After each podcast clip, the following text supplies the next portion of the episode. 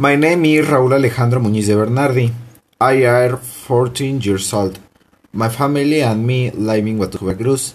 I have two brothers, a grandmother, and my mother. We are very happy. I speak Spanish, I like soccer, and train a CrossFit.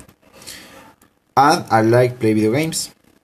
My birthday is in November 11th. I work helping my uncle when he needs. I don't have a girlfriend. I don't have a favorite color since I like com the combination colors. My favorite number is a 3. My favorite actor is Will Smith because I like his acting and his feeling in the role of the movies.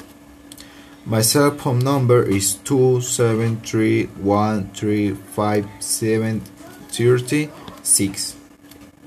My last name is Muñiz and my second number is De Bernardi. My brother is Sebastián, my other brother is Santiago, my grandmother is Maria Rita, my mother is Ana Iris. She is the best mom, teacher, dogger, friend, etc. Take care here.